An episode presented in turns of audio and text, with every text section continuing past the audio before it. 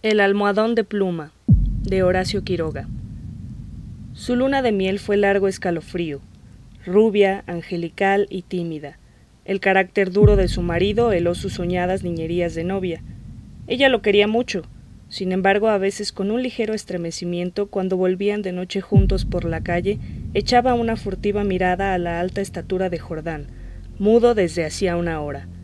Él, por su parte, la amaba profundamente sin darlo a conocer. Durante tres meses, se habían casado en abril, vivieron una dicha especial. Sin duda hubiera ella deseado menos severidad en ese rígido cielo de amor, más expansiva e incauta ternura, pero el impasible semblante de su marido la contenía siempre. La casa en la que vivían influía no poco en sus estremecimientos, la blancura del patio silencioso, frisos, columnas y estatuas de mármol producía una total impresión de palacio encantado. Dentro, el frío glacial del estuco, sin el más leve rasguño en las altas paredes, afirmaba aquella sensación de desapacible frío. Al cruzar de una pieza a otra, los pasos hallaban eco en toda la casa, como si un largo abandono hubiera sensibilizado su resonancia. En este extraño nido de amor, Alicia pasó todo el otoño, no obstante, había concluido por echar un velo sobre sus antiguos sueños, y aún vivía dormida en la casa hostil sin querer pensar en nada hasta que llegaba su marido. No es raro que adelgazara. Tuvo un ligero ataque de influenza que se arrastró insidiosamente días y días. Alicia no se reponía nunca. Al fin, una tarde pudo salir al jardín apoyada en el brazo de su marido. Miraba indiferente a uno y otro lado. De pronto Jordán, con honda ternura le pasó la mano por la cabeza, y Alicia rompió enseguida en sollozos, echándole los brazos al cuello. Lloró largamente todo su espanto callado, redoblando el llanto a la menor tentativa de caricia. Luego los sollozos fueron retardándose y aún quedó largo rato escondida en su cuello, sin moverse ni pronunciar una palabra. Fue este el último día en que Alicia estuvo levantada. Al día siguiente amaneció desvanecida. El médico de Jordán la examinó con suma atención ordenándole cama y descanso absolutos. No sé, le dijo a Jordán en la puerta de la calle con voz todavía baja. Tiene una gran debilidad que no me explico, y sin vómitos, nada. Si mañana se despierta como hoy, llámeme enseguida. Al otro día, Alicia seguía peor. Hubo consulta. Comprobóse una anemia agudísima, completamente inexplicable.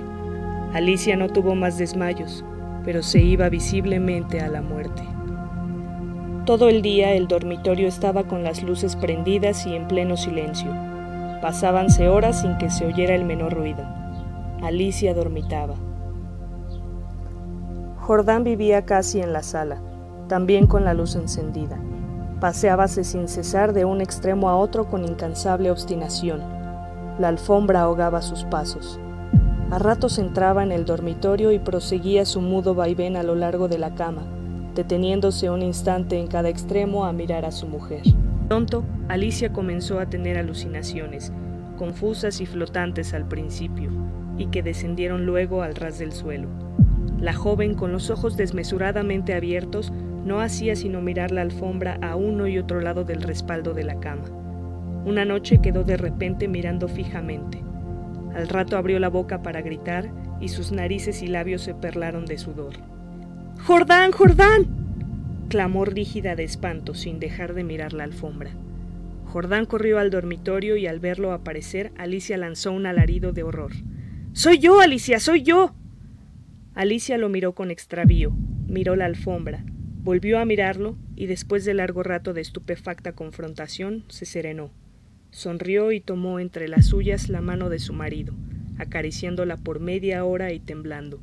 Entre sus alucinaciones más profiadas hubo un antropoide apoyado en la alfombra sobre los dedos, que tenía fijos en ella sus ojos.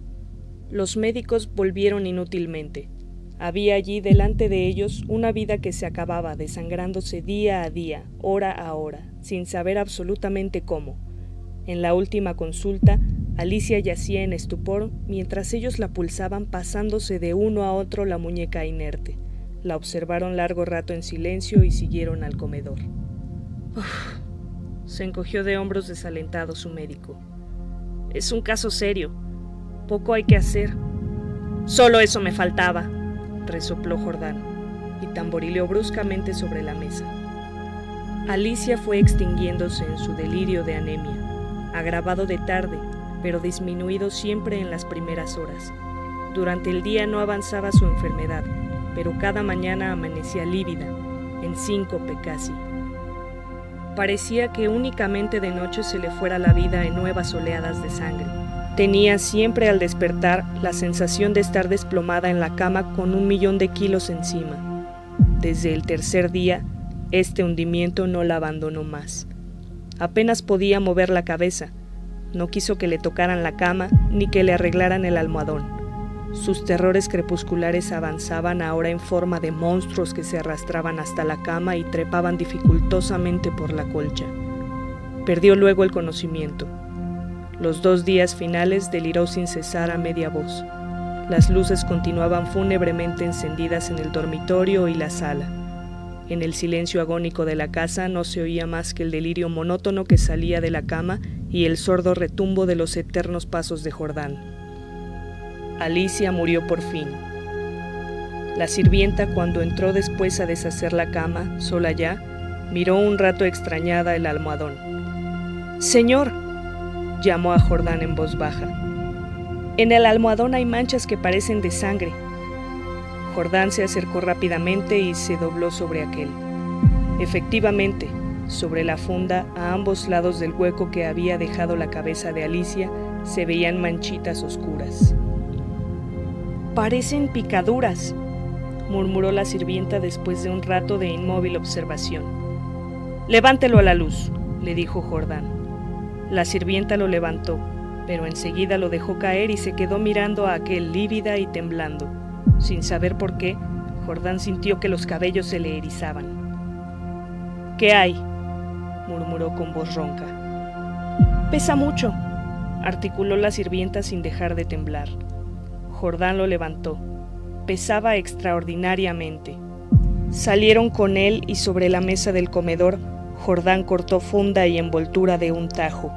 Las plumas superiores volaron, y la sirvienta dio un grito de horror con toda la boca abierta, llevándose las manos crispadas a la cabeza.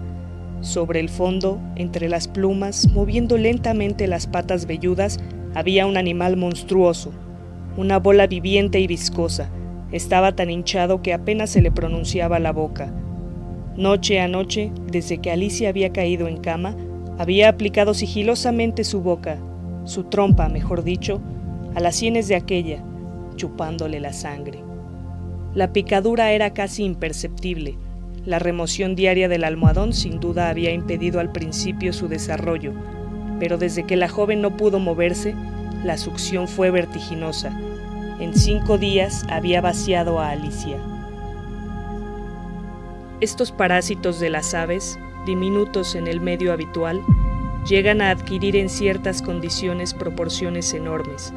La sangre humana parece serles particularmente favorable, y no es raro hallarlos en los almohadones de pluma.